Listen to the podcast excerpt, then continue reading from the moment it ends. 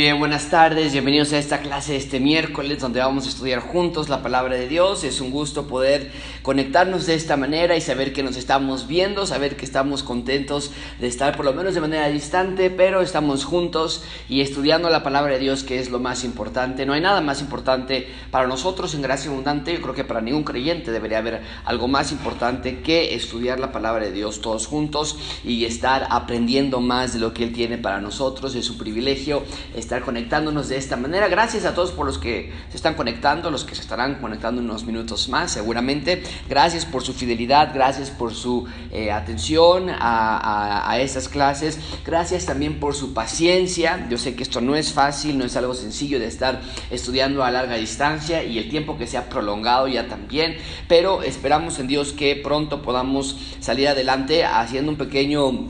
Eh, este, eh, comercial, vamos a llamarlo aquí, ahí está. Eh, vamos a, estamos hablando de la reapertura que va a ir de manera escalonada y subrayo ahí de manera tentativa para mediados de agosto o algún momento, tal vez antes. Eh, vamos a estar esperando eh, emocionados los reportes que van a dar este viernes, ya en un par de días, ah, con, con la información más actualizada de la pandemia, si podemos pasar al semáforo amarillo y si el semáforo amarillo cómo afecta a nosotros como iglesia. Vamos a estar viendo esa parte, pero ya está en nuestras mentes, ya está en nuestras mentes que de manera escalonada vamos a, ir aceptando la realidad, que es vivir con esta pandemia, así que vamos a estar contentos de ver qué es lo que tiene para nosotros la Dios por medio de lo que está anunciando ya la jefa de gobierno este, en un par de días, este viernes. También déjame volverles a recordar algo importante que hemos estado enfatizando mucho, es que vamos a regresar no de manera irresponsable, no queremos regresar de, de una manera que vaya traer peligro a ninguna de las personas. Nos sentimos responsables de ustedes cuando vengan aquí y, nosotros tener también muy cuidadosos de, eh, de ustedes cuando estén aquí en las instalaciones. Por lo tanto, hemos tomado medidas muy serias de cómo vamos a hacer el retorno a gracia abundante. Y déjame explicar esto cuando he hablado, y no lo he mencionado tal vez claramente, pero cuando he hablado acerca del retorno escalonado, significa que vamos a venir por, por grupos, comunidades misionales. Creo que eso ha quedado claro. Si no estás anotado en una comunidad misional, por favor anótate. Pero vamos a regresar en comunidades misionales, lo que va a provocar que nos toque venir cada 15 días. Esto es algo que se está ocupando en muchos lugares, particularmente en Europa, y se ocupó en Israel también, en esa parte del continente asiático, donde venimos, o en ese, lugar se está ocupando el famoso 4x10, que es 4 días venir a trabajar, 10 días de trabajar de vía remota, y de esa manera no se está haciendo un contagio masivo. Bueno, nosotros no vamos a venir a trabajar aquí 4 días, pero vamos a venir y traer a las personas aquí a que vengan cerca de una hora y cuarto, ni siquiera es tanto tiempo, pero después de allí no vamos a venir aquí por los siguientes 15 días. Entonces es un muy buen espacio para ver que nadie se enfermó y que no está abriendo rebrotes. Eh, entonces eso va a traer todavía mayor seguridad, va a traer mayor seguridad que es la metodología no que inventamos nosotros, sino que están promoviendo eh, grandes países de otros, de otros lugares. No nada más eso, sino que cuando sí estemos aquí en Gracia Abundante, estamos muy claros que tenemos mucho, mucha responsabilidad en su cuidado y va a haber un metro de distancia entre cada fila hacia tu lado y hacia eh, la persona de atrás y la persona de adelante. Entonces, no, eh, a tu alrededor hay un metro y medio de distancia. Del, de aquí del púlpito hacia la primera fila me parece que hay cerca de 2 metros con 80 centímetros de distancia, es decir, están muy muy lejos de mí. Y tenemos, ya aquí están las sillas, tenemos cerca de 30 tres sillas vamos a estar poniendo que vamos a estar maximizando nada más hasta 30 personas, pero hay 33 sillas por la manera en que se pusieron las filas, es el total de sillas, es decir, que pues no, hay, no es toda la capacidad, obviamente aquí llegaban a caber hasta 112 sillas, 116 sillas ya muy apretados, eh, estamos reduciendo la capacidad, vamos a tener nuestras cuatro ventanas abiertas, no esperen, una, dos, 3, 4, 5, 6 ventanas abiertas, van a estar totalmente en ventilación, va a haber también el, el aire que va a estar funcionando, tenemos dos aires acondicionados, no, no, no, no los vamos a prender por la cuestión de, de, que esté haciendo frío o calor, sino vamos a prenderlos en, en vía ventilador para que estén absorbiendo el aire que está aquí adentro y lo estén sacando por los compresores que tenemos allá afuera. Eso va a causar una muy buena, una muy buena ventilación. Aparte de eso tenemos dos tapetes sanitizantes, aparte de eso tenemos gel antibacterial, aparte de eso tenemos toallas antibacteriales, aparte de eso vamos a tener eh, una sanitización antes y después de cada celebración. Y entonces estamos esperando muy ansiosamente, no vamos a tomar las medidas con miedo, pero las tomamos con responsabilidad porque para nosotros nos parece importante ya estar pensando en este retorno y recordándoles a cada uno de ustedes, como le hemos venido diciendo, la parte de los semáforos a veces nuestras mentes funcionan así y, la realidad es que es la razón por la que se puso el semáforo aquí en la Ciudad de México o en el país, pero la idea es que los semáforos nos dan un cierto descanso mental. Estamos en semáforo rojo, inmediatamente decimos no voy a salir de la casa, estamos en semáforo verde y decimos ok, ahora sí puedo salir de la casa con más tranquilidad, pero no olvidemos que los semáforos no nos están midiendo qué tanto virus está allá afuera, los semáforos están simplemente midiendo cuántas eh, espacio hospitalario hay por si nos enfermamos. Y también están midiendo desde luego la tasa de contagios, la tasa de mortalidad, pero todo va relacionado de la misma manera. El virus no se ha erradicado, no se ha sanado.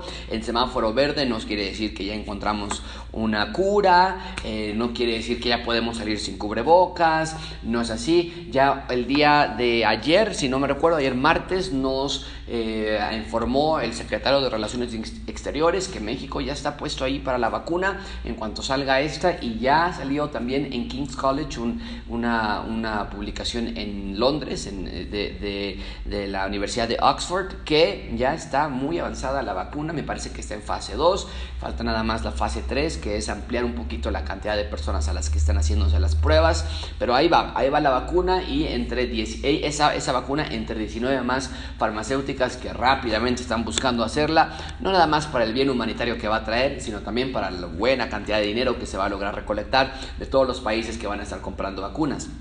Entonces, todo esto para decir, tenemos que pensar y prepararnos que cuando vengamos aquí, sea semáforo naranja, sea semáforo amarillo o sea semáforo verde, aún vamos a tener altos niveles de protección en todos los momentos. Cuando estemos en semáforo verde, mucha atención con esto, seguiremos con las mismas clases de protección, ventilación, sanitización, una, una predicación, una, una, celebración más, más concentrada, más concisa, eh, para no alargar tanto el tiempo de aquí, cubrebocas todos. Si tienes una careta y quieres traer tu careta, adelante. La, los lineamientos no son como tal, que es algo necesario, pero entre mejor vengamos protegidos, mayor va a haber tranquilidad. Eventualmente vamos a seguir, seguir la siguiente etapa o la siguiente fase de nuestra reapertura, que va a ser clase de niños, y la clase de niños también va a ser este, seleccionada con maestros que ya han tenido coronavirus o maestros que ya han tenido el coronavirus y que van a también ser de manera eh, escalonada, no va a haber tantos niños, va a tener las clases los niños ahí afuera en el patio,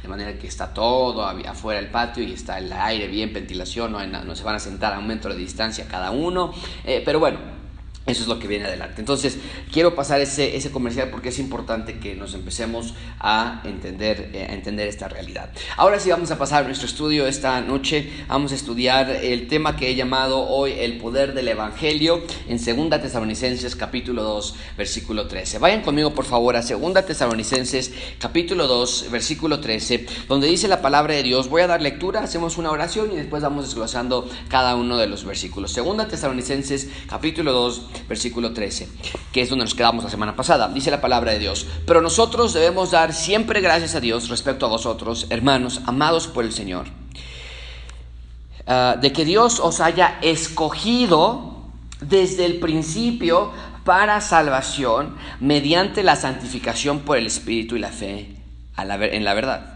a lo cual os llamó mediante nuestro evangelio, de ahí el título este, de esta clase, nuestro evangelio, los llamó mediante nuestro evangelio para alcanzar la gloria de nuestro Señor Jesucristo.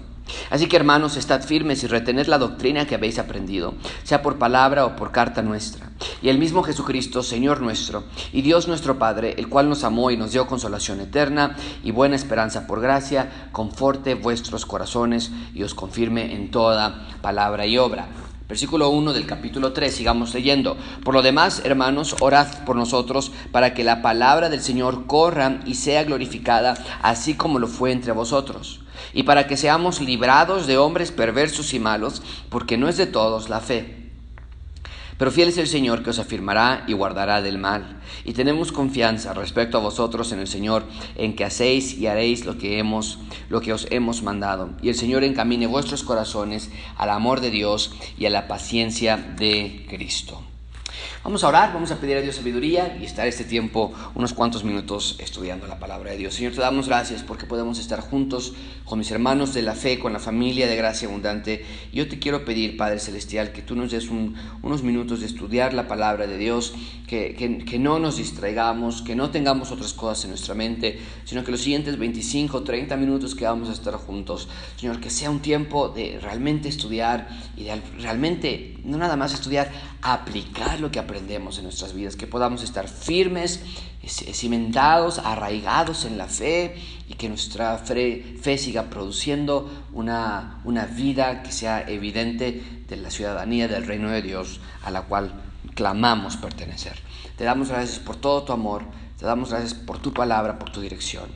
En el nombre de Jesús. Amén. Vamos entonces a estudiar, vamos a ir desglosando versículo a versículo. Comenzamos entonces y dice, pero, y esa conjunción es muy importante porque va a ser un contraste con lo que acaba de hablar, lo que vimos la semana pasada. ¿Qué es lo que vimos la semana pasada? Bueno, todo lo que va a suceder cuando el anticristo llegue, el hijo del, del hombre de pecado, el hijo de perdición. Y nos dijo ya la semana pasada, este hombre se levanta contra todo lo que se llama Dios. Eh, versículo 8 va a manifestarse ese inicuo. Versículo 9, un envío de parte de Dios, un envío de un poder engañoso para que crean la mentira. ¿Quiénes? Los que van a creer, los que están detrás del anticristo. Y van a ser condenados todos los que no creyeron a la verdad. Lo vimos la semana pasada.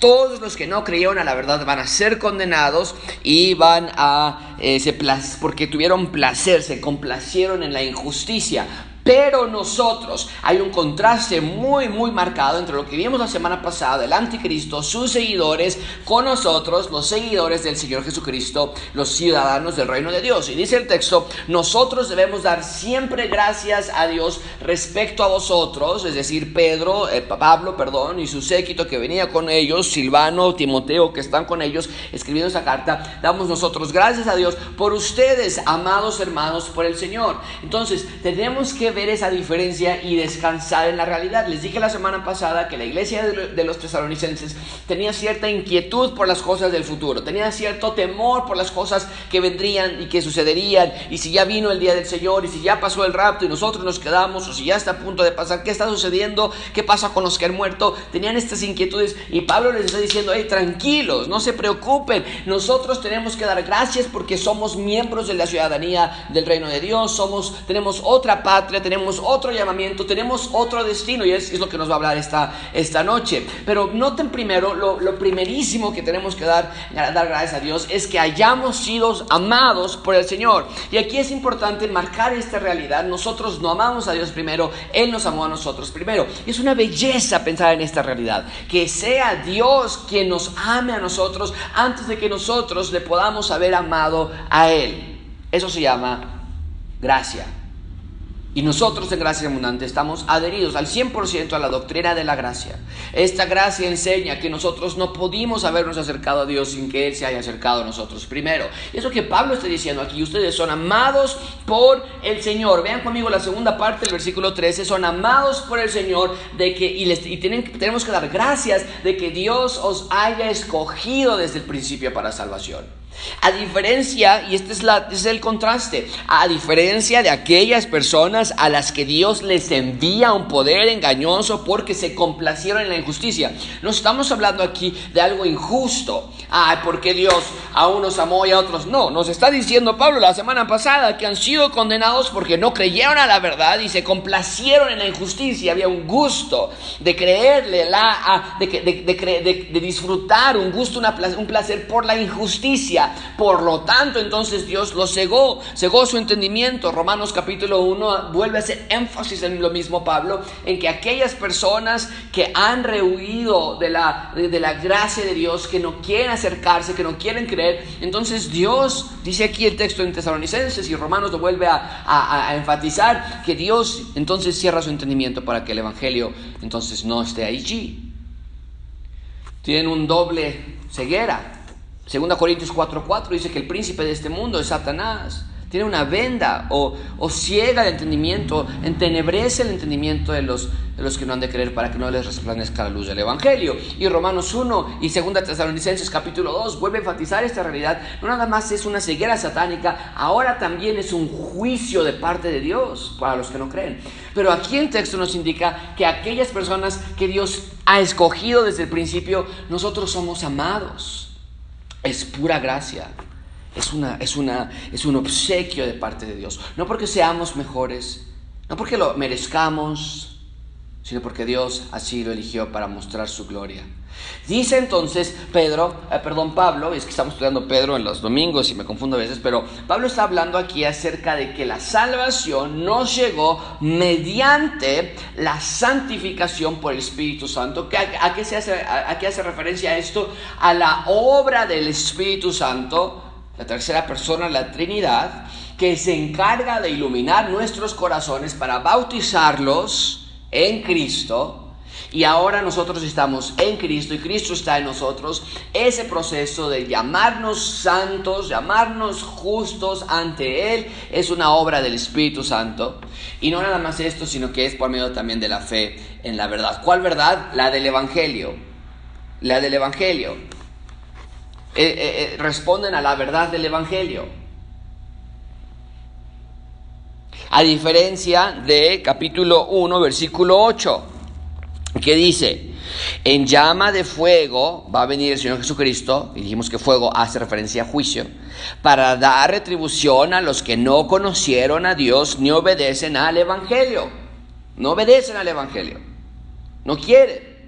Pero nosotros hemos sido llamados por medio de la verdad, en la fe, por el Espíritu Santo, hacia el Evangelio. Y eso es lo que está hablando Pablo. Y lo vuelve y lo va a abrir un poquito más, lo va a desplegar más en el versículo 14. Vean conmigo. A lo cual os llamó a la verdad, es esto. Les llamó a la verdad mediante nuestro Evangelio. Ahora no está diciendo Pablo, esta es nuestro, nuestra versión del Evangelio. Está hablando en un sentido posesivo, Este es nuestro evangelio. Es, es nuestro mensaje. No, es en, no en el sentido de exclusividad, pero en el sentido de proclamación. Y, y, este es nuestro evangelio, los llamó para alcanzar la gloria de nuestro Señor Jesucristo. Hay una unión con el Señor Jesucristo, somos uno en Él. Los ciudadanos del reino de Dios pertenecemos a Él y estamos ahora juntos y hemos alcanzado a la gloria de nuestro Señor Jesucristo. No de que nosotros ahora somos mini Señor Jesucristo, sino que nosotros somos seguidores del Señor Jesucristo y hemos alcanzado esa posición mediante el Espíritu Santo por la fe de la verdad del cual fuimos llamados mediante el Evangelio. Y el poder del Evangelio es lo que transformó la vida de los tesalonicenses y es lo que continúa transformando nuestras vidas. Y es al Evangelio a lo que nosotros debemos darnos. Amigo, déjame decirte esto, no hay realidad más clara en nuestras vidas como ciudadanos del reino de Dios, esto es, que el Evangelio. El Evangelio no es algo que se predica allá afuera y a ver, vamos a tomar una lección del Evangelio y cuando llegue allá voy a poder compartirlo porque no sé cómo compartir el Evangelio. El Evangelio es el mensaje transformador de nuestras vidas para nuestras vidas y para otras vidas también. Pero ¿a qué me refiero con eso? Que no es algo que tengamos que aprendernos. El Evangelio no es algo que tengamos que... A, ver, a ver, ¿cómo es el Evangelio? ¿Es número paso uno qué? Eh, paso número dos, ¿cuál, es el Evangelio? No, el Evangelio es lo que nosotros vivimos, vivimos en el Evangelio. El Evangelio son las noticias de esta historia bíblica en la que Dios decidió de manera majestuosa rescatar a su creación y rescatar a su criatura. Y cada vez que yo caigo, aun cuando yo ya soy ciudadano del reino de Dios, regreso al Evangelio y el Evangelio me abraza. Me abraza, ¿por qué? Porque cada vez que muere alguien por alguna enfermedad, cada vez, cada vez que llega una pandemia a la tierra, cada vez que alguien pierde su empleo, cada vez que alguien reconoce a Cristo como su Salvador, o cada vez que, que yo comparto el Evangelio con alguien, todo entra en el marco general de la historia de la Biblia, que es que estamos profundamente rotos, quebrantados, y necesitamos que el Salvador nos restaure. Ahora, al no ciudadano del reino de Dios necesita que lo restaure de manera plena todavía. Necesita salvación eterna.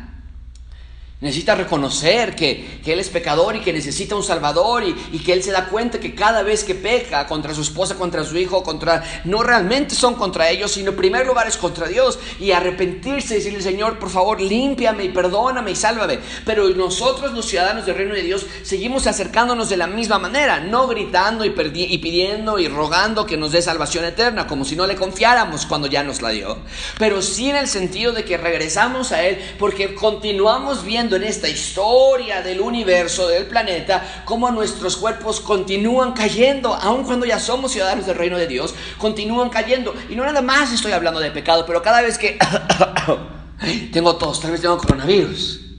Cada vez que dices, oye, ¿qué tengo esta bolita aquí?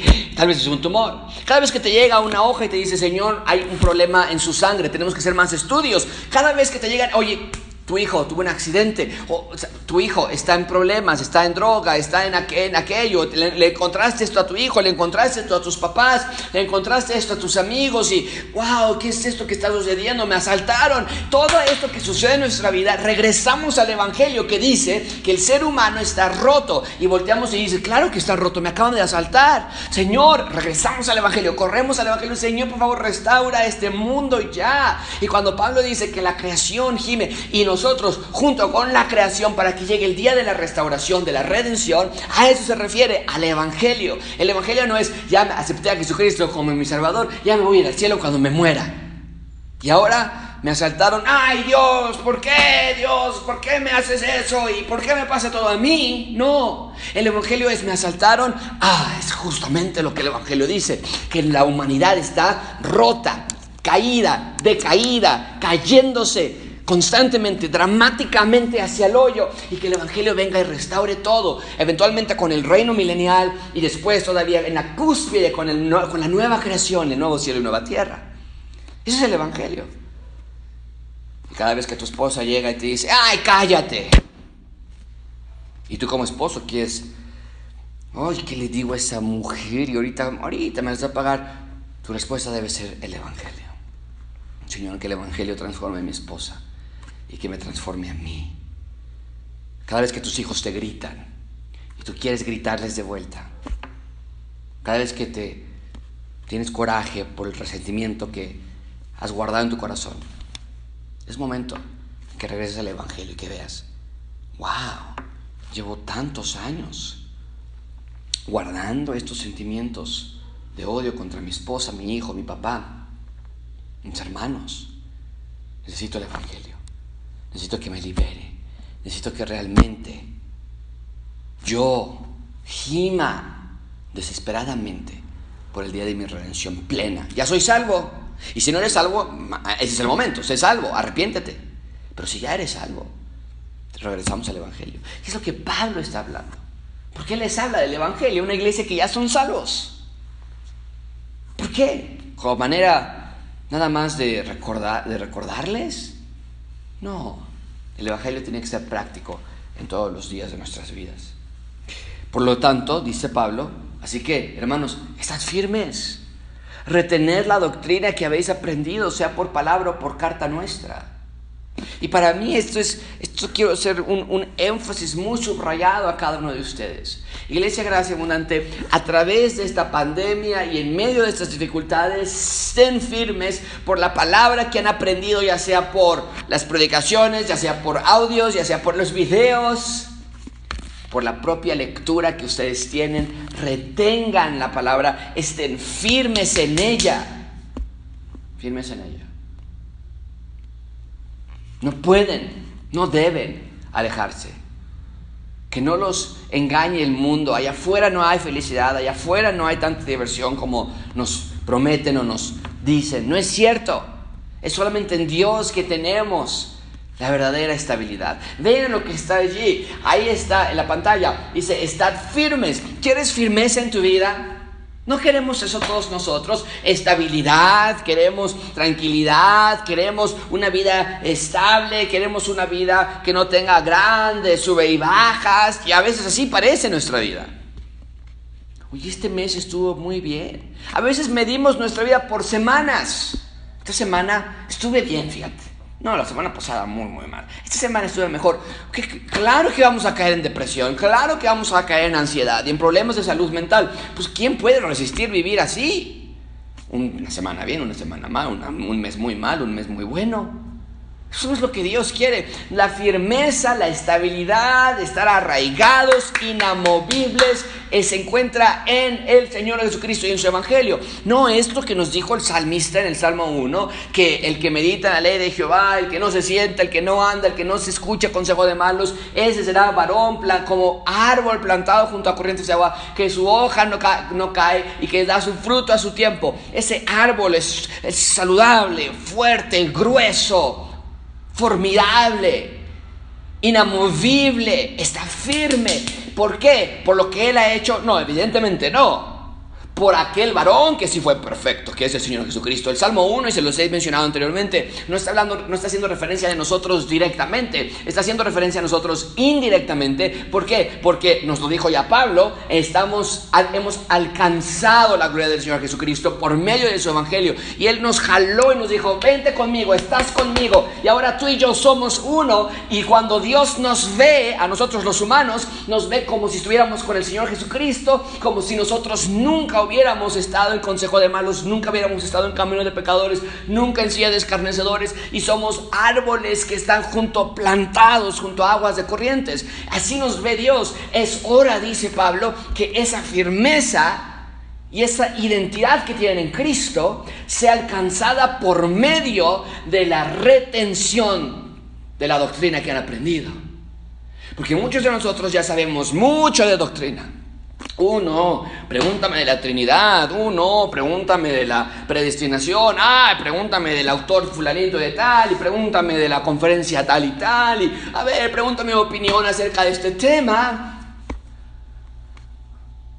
Pero la retención de la doctrina, la firmeza por medio de la doctrina, es algo interno que está en nuestro corazón y que se aprende por palabra de Dios, palabra expresa del, predicador, pero tiene que ser de Dios, o por carta que mandó Pablo, que nosotros lo tenemos hoy día en la palabra de Dios. Entonces, internalízalo, ponlo en práctica, está firme, que estés firme en lo que has aprendido. No hay ciencia, no hay seminario, no hay enciclopedia, no necesitamos un doctorado para entender, esposos, amad a sus esposas. Mujeres, amad a sus esposos. Sujetaos a sus esposos. Hombres, sujetaos igualmente a sus esposas. Hijos, honrad a sus padres. No hay mayor doctorado que tengan que explicar. ¿Qué quiere decir? Perdonad los unos a los otros. Dice Pablo, es hora de que lo pongan en práctica que lo hagan, que estén firmes. Y la retención y la firmeza se obtiene por medio de la doctrina que hemos aprendido. Versículo 16. Y el mismo Jesucristo, Señor nuestro y Dios nuestro Padre, el cual nos amó y, dio, y nos dio consolación eterna y buena esperanza por gracia. Y ahorita terminamos de leer esa doxología, pero nada más quiero examinar esta doxología. El mismo Jesucristo y Dios nuestro Padre, el cual nos amó o sea, ya, ya está. Ya, ya, ya no hay mayor amor que necesitamos. A veces queremos la aceptación de nuestro jefe tan profundamente. A veces queremos la aceptación de nuestros hijos. O la aceptación de nuestro padre. O la aceptación de nuestra madre. A veces que perdemos a nuestros padres jóvenes. O nuestros padres se divorciaron. O tuvimos malos padres. Pero el punto que está haciendo Pablo es, entiendan que su estabilidad y su firmeza es por la palabra que les hemos enseñado, el Evangelio que ha llegado por ustedes, la obra del Espíritu Santo que está obrando en sus corazones y que obró en sus corazones, y el mensaje del Evangelio y lo que el Espíritu Santo ha abierto en sus corazones para que puedan ver. Wow, tenemos lentes oscuros que no nos acaban ver. Y dice Pablo, están viendo ahora que Dios los amó. A usted desde el principio les dice a los tesalonicenses. Con eso debería llenar nuestro corazón y decir, ok, está bien si no me dan un aumento en el trabajo. Está bien si no logro tener la siguiente empresa, Microsoft o Apple de México, porque yo quería ser el empresario y está bien si no compro 50 complejos de departamentos y los vendo acá. no, está bien, porque Dios me amó. Ahora, vuelvo a lo mismo, siempre lo he mencionado. Yo soy un gran proponente de la inversión, del trabajo esforzado, de pensar con creatividad yo creo que los cristianos tenemos todavía una mayor responsabilidad de mostrar lo que es un buen empleado, que trabaja con excelencia, porque no lo está haciendo para los hombres, lo está haciendo para Dios. El hombre que dice, yo voy a trabajar y voy a invertir y voy a construir, eh, pues si Dios lo quiere, para mi familia, porque así Dios lo ha provisto para mí como el, empleado de la casa, mi, empleo es proveer a mi familia, por lo tanto entonces tengo que moverme aquí, tengo que moverme allá, Señor, ayúdame, este es un hombre que está centrado en el Evangelio, está bien, adelante. Estoy hablando acerca de la clase de amor, aquí no quiero que se confunda. El hombre que busca amor, aceptación, llenura en otras cosas, no, debe, no puede ser un ciudadano del reino de Dios. No, esa no es la acción de un reino del ciudadano del reino de Dios. Porque el ciudadano del reino de Dios entiende, versículo 13, que nosotros siempre damos gracias a Dios que nos amó desde el principio, nos escogió desde el principio. Se acabó. No más. No más llorar. Morderme las uñas. A ver si ya me mandó un mensaje mi jefe. No me lo ha mandado hoy, ojalá que motorice, ojalá que me... No, mi amor está... Y eso trae estabilidad, amigos. Dice, el cual nos amó y nos dio consolación eterna. Muchos de nosotros, mucha atención con esto, muchos de nosotros decidimos atravesar los problemas de la vida y las dificultades ignorando, rechazando la consolación eterna que Dios provee para sus hijos. Esto es increíble. Dios dice, yo te quiero consolar, estoy contigo hasta el fin del mundo, si yo contigo, ¿quién contra ti? Yo voy a estar ahí a tu lado, no desmayes, no fatigues, estoy contigo, el ángel de Jehová campa alrededor de los que le temen y los protege. Y nosotros decimos, sí, pero no quiero nada de eso. No, no, no, mis problemas yo solo. ¿Por qué todo a mí? ¿Por qué, ¿Por qué me pasa esto? Yo ya estoy cansado de esta de problema, ¿por qué nunca he tenido esto? ¿Por qué siempre enfermo? ¿Por qué siempre con dificultad? ¿Por qué? Ay, ahora mira, se me ponchó la llanta. Ay, mira, ahora me encontraron otro. Tengo diabetes, ahora también. No, ya, ya. Y dice Dios, yo quiero consolarte, pero nosotros decidimos de manera arrogante al final de cuenta decirle no a Dios. Cuando Él nos dio, nos provee consolación eterna, amistad, compañerismo y tenemos buena esperanza por gracia. ¿Cuál es tu esperanza? ¿Cuál, es tu esperanza? ¿En qué, es lo que esperas? Si te despertaras esta mañana y te dijeras, tuve el mejor sueño de todos. No, no, no, este sueño estuvo increíble. ¿Cuál hubiera sido? Pregúntatelo. Porque según Pablo, nuestra esperanza, una buena esperanza, es Dios nos dio buena esperanza en Él mismo. Esa es tu esperanza. Tú dices, te tengo buenas noticias. Alguien te podría decir, ¿no? Te tengo buenísimas noticias. Tú dirías que, no, por favor, no me digas que ya sacamos un carro nuevo, último modelo. Te tengo buenísimas noticias. No, no, no, no, no me, no me juegues, no me mientas. Sí, nos dieron el préstamo. Tengo unas excelentes noticias, amigo. ¿Qué? Que mi, mi novio me va a proponer matrimonio ya por fin. La buena noticia es que Dios está contigo. Ah, ¿Y eso qué? No, algo bueno. Dice Pedro, dice Pablo, oye, qué terrible es esa mentalidad. Las buenas noticias del Evangelio de Dios es que tienes una esperanza en Él. Por gracia, no porque te lo merezcas, por pura gracia. Versículo 17.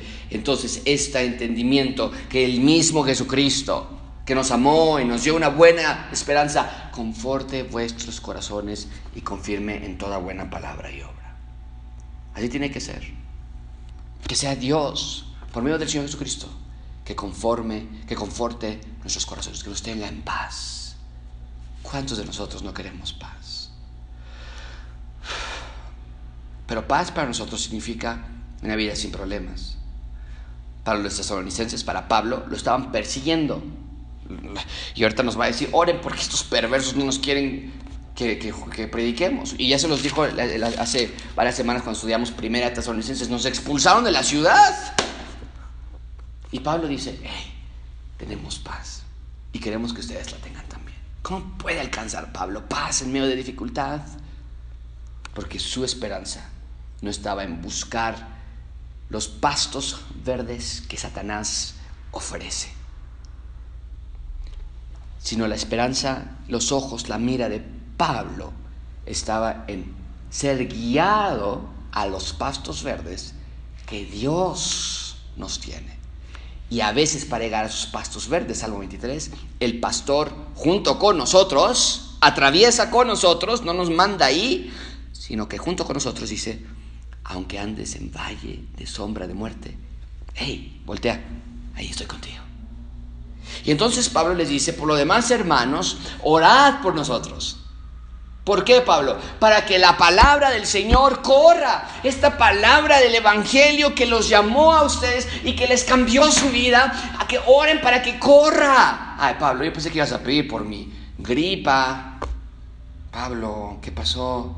Yo pensé que ibas a pedir por la casita. Acuérdate que pues, queremos comprar una casa. Ay, Pablo, yo pensé que ibas a orar porque a ver si Dios provee para mis llantas. Pero Pablo no es que esté ignorando esas peticiones y no estoy diciendo que las debemos ignorar nosotros, pero a veces hay una tan invertida realidad de nuestras peticiones que es una grosería. Porque el creyente dice, Señor, que corra el Evangelio, ayúdame a mí a hacer un canal por cual el Evangelio corra y ayuda. Y de pronto alguien se enferma y dices, ah, Señor, también, eh, se está enfermo y regresamos a nuestra vida de oración normal. Ay, entonces, Señor, ayúdame porque, perdóname, te confieso mi pecado, límpiame, que el, que el Evangelio corra. Señor, ayúdame en esta área con mi esposa. Y de pronto se ponchan las llantas y dicen, ah, Señor, aprovechando que siempre oro, ayuda por estas necesidades básicas de mi vida. Pero a veces ignoramos esta oración, andamos por la vida como si nada. De pronto alguien se enferma y, ah, Señor, ayúdalo. Y claro que lo va a ayudar si es su voluntad. Dios no nos pone una condición, pero está mal que no tengamos la vida de oración que, que Pablo nos está pidiendo. Oren para que la palabra del Señor, que transforma tan dramáticamente la vida de las personas, corra. Esta palabra es increíblísima. Que, que corra y que fluya y que sea glorificada la palabra del Evangelio. Así como lo fue entre vosotros, dice Pablo. Y para que nosotros seamos librados de hombres perversos y malos. Pues no que mucha paz, Pablo. No que mucho agradecimiento, que la sal... Claro que sí, pero la paz y el agradecimiento por la salvación van de la mano con los problemas. Pero la paz y la alegría y la retención y la firmeza por el Evangelio superan a estos hombres malos y perversos. De tal manera que aunque no los ignoramos, por cierto, oren por ellos, miren, nos están causando problemas, esos no son causa de que yo pierda mi paz. Eso es increíble. Porque nuestra mente vuelve a lo mismo. A veces pensamos una vida, ¿cómo has estado? Muy bien. ¿Qué significa muy bien? Sin problemas, ahorita todo muy tranquilo, no me he peleado con mi esposa, no me ha gritado, no nos hemos, los niños pues ahí van bien, como que no están peleando. Estamos bien, pero eso es un bien de fragilidad, de que cualquier, nadie toque nada, casi casi queremos, estamos bien, ya, congelados. ¿Por qué no queremos que se nos vaya? Es así de frágil y así es la fragilidad de la, del bienestar humano. Así de, así de rápido se te va.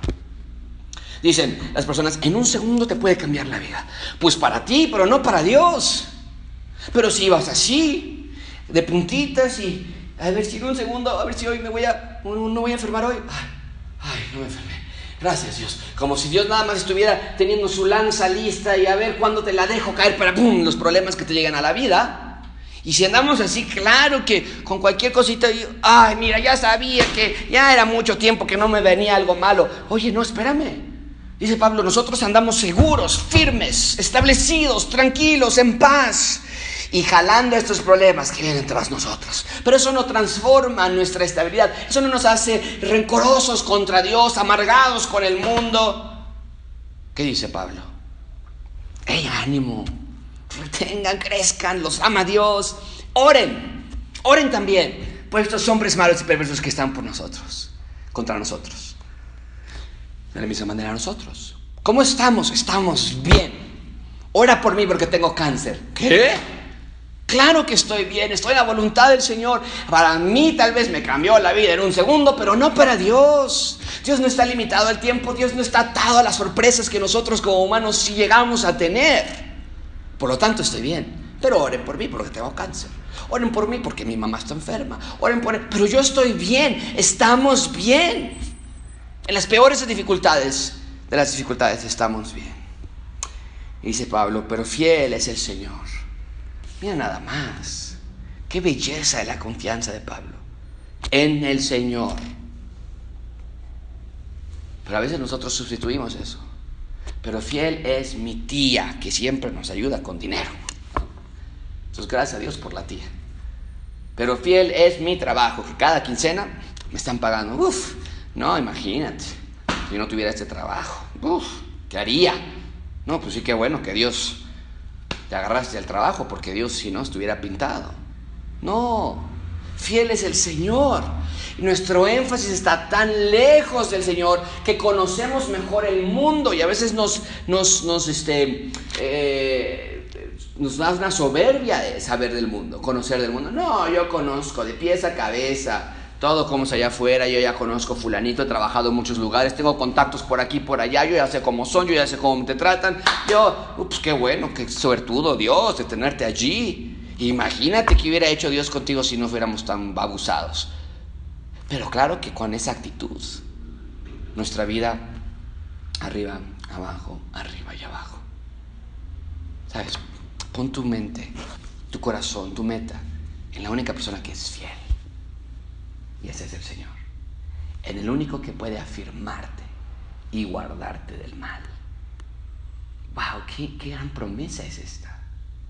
Fíjate lo que decidimos voluntariamente, ignorantemente, ridículamente, pero voluntariamente a final de cuentas.